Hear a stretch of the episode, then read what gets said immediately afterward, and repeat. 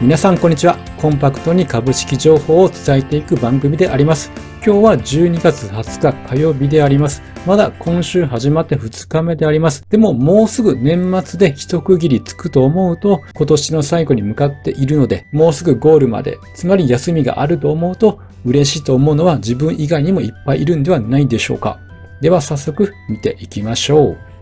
はい、こちらアメリカと日本のマーケットの状況であります。まずアメリカはナスダックが1.49%と一番下げ幅が多かったわけです。やはりこれは10年利回りの金利が2.4%上がったということでハイテク関連が売られたのかなと思っております。あと日本の方は後ほど詳しく見ていきますが、日銀の金融緩和の一部修正があったということで、このように大幅に特にマザーズが売られるということになっております。ここで一度ナスダックのチャートをですね、見ていきたいと思っております。このように22年始まってからナスダックのチャートはまあ下降トレンドにも入ってはいるんですけれども、まあ、一旦10月13日、これ2ヶ月前の CPI をきっかけに、ここから上昇には転じております。ただこれ他の指数もですね、ソックスやニューヨークダウなども上昇に転じているんですけども、ナスダックはこの上昇の幅というのが非常に小さいわけです。先日の FOMC の後、金融引き締め懸念からさらにまたこう下げてきている中、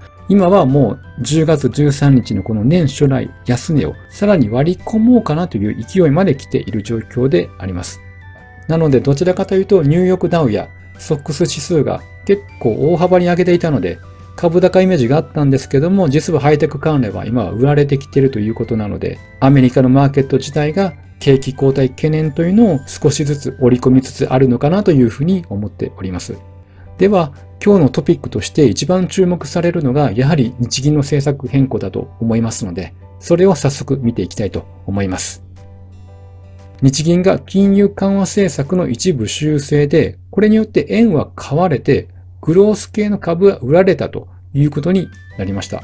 で、今までは長期金利が0.25%程度に抑えてきたんですけれども、それを0.5%に引き上げたということであります。今まではどれだけこう円安が進もうが、かたくなに金融緩和を続けてきたのに、今回この0.5%に引き上げたということで、まあ、事実上の金融引き締めになるんではないかというふうに、まあ、市場は受け止めたということであります。でつまり、金利が上がるということは、これから成長を見込まれるグロース系にとってはネガティブなことになります。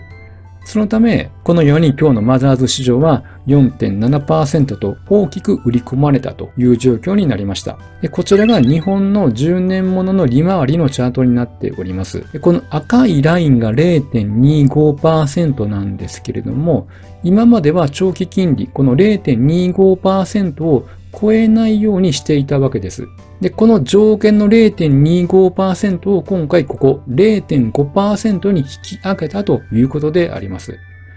で、今まではこのようにたまに0.25%を超える時があったんですけども、それは日銀が国債を買い入れて0.25%を超えないように維持してきたわけであります。それがよく言われている指値オペというものであります。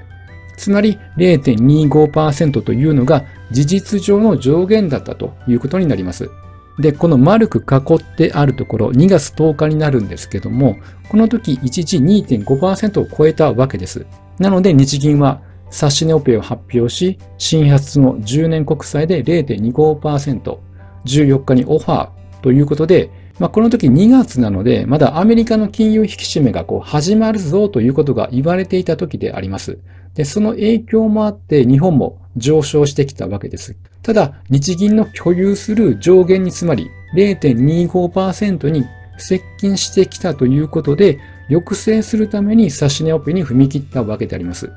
で、これは無制限に国債を買い入れると発表しているので、なので、まあ、これ以上は上がる見込みはないということになるので、つまり0.25%が上限になりますよということだったわけであります。再びチャートに戻りますと、で、その後も何度もアメリカの金利上昇とともに、この0.25%を突破してくる動きを見せておりますが、ことごとく日銀が指値オペをして0.25%を超えないようにしていたわけです。ところがまさかの政策変更で今回この0.25を0.5に変更してきたということであります。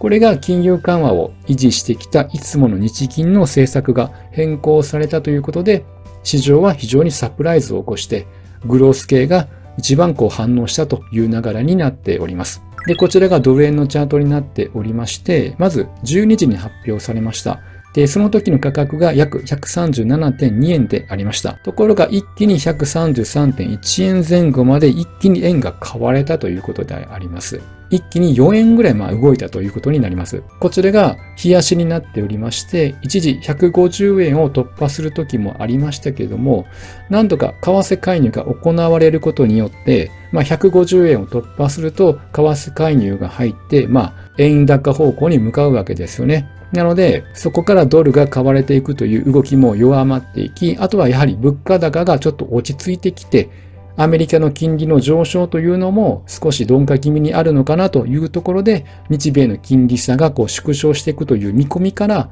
円高に、ここに動いてきたという状況であります。そして今回の日銀の政策変更を受けて、一気にまたこう円高に進んだという流れであります。なので、この冷やしを見ると、まあ、明らかに円高方向であります。アメリカの金利はまだ金融引き締めから利下げはまだしてないので、もしそれが始まってくると、いよいよさらに円高方向に向かっていく力が強まるのかなというふうに思っております。なので、まあ今日の動きだけでは判断はできないんですけども、日米の金利が縮小ということで、日本の金利が上がると、今後グロース系の株価というのがやはり売り込まれてくるのかなというのがちょっと気になるところではあります。で、2銘柄見ていきたいと思います。まずトヨタです。今日は1845円でマイナス3.4%と前回の安値を割り込んで避けております。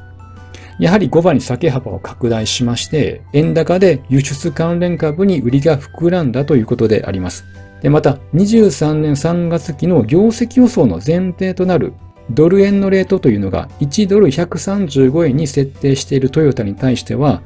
業績予想の下振れリスクが意識されて、まあ、売りが膨らんだということであります。で、トヨタの他にですね、輸出関連株は総じて難聴でありました。例えば、ホンダやスバル、あと小松、村田製作所、任天堂なども難聴だったということであります。また、トヨタのチャートを見ても下降トレンドですし、これから円高方向に向かうと思われるので、ちょっとこの先トレンドが心配なのかなというふうに思います。そしてもう一銘柄、昨日も取り上げましたが、三菱 UFJ であります。今日は818.4円で、プラス5.98%の大幅な上昇となっております。まあ、昨日は日銀の政策修正の観測強まりで上げましたが、今日は本当に変更を受けて大幅高になりました。やはりこれは短期金利で借りて、で貸し出す長期金利の上昇圧力がかかることで、まあ、利ザヤ拡大という見方から銀行株には資金が入って買われたということであります。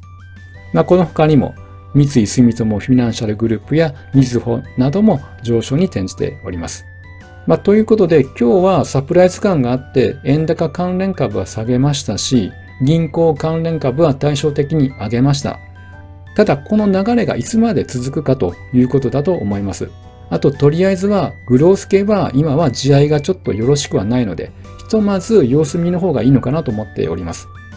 まあ、なので、ここ最近ずっとアメリカの物価や FOMC、世界の景気後退などに注目をしてきていたので、まさか思わぬところからのサプライズがあって、まあ、このように株価が反応したのかなというふうに思っております。なので、まあ、いつ何時こういったことが起こるかわからないので、常にポートフォリオは分散して資金管理をしておくということが大事だなというふうに思いました。はい。ということで本日は以上となります。あと私、この番組だいたい10時台には上げてはいるんですけども、毎日こういつ上げれるかっていうのが時間帯は特にこう決まってはいないので、できればこのスマートフォンにあるこのベルマークのボタンを押していただけると、動画アップしたらすぐに通知が行くような設定になっているので、このベルマークを押していただけると非常にありがたいです。あと普段はこの株の扉という別の YouTube チャンネルも運営しております。これは今日のようなマーケットに特化した動画ではなくて、この個別銘柄に特化して分析をしている動画であります。概要欄にリンクを貼っておりますので、よければそちらの方も見ていただけるとありがたいです。あと、ツイッターでもこのように情報を毎営業日夕方に配信しておりますので、フォローしていただけるとありがたいです。では、今日の内容がためになった、参考になったという方は、ぜひ高評価ボタン、あとチャンネル登録もよろしくお願いいたします。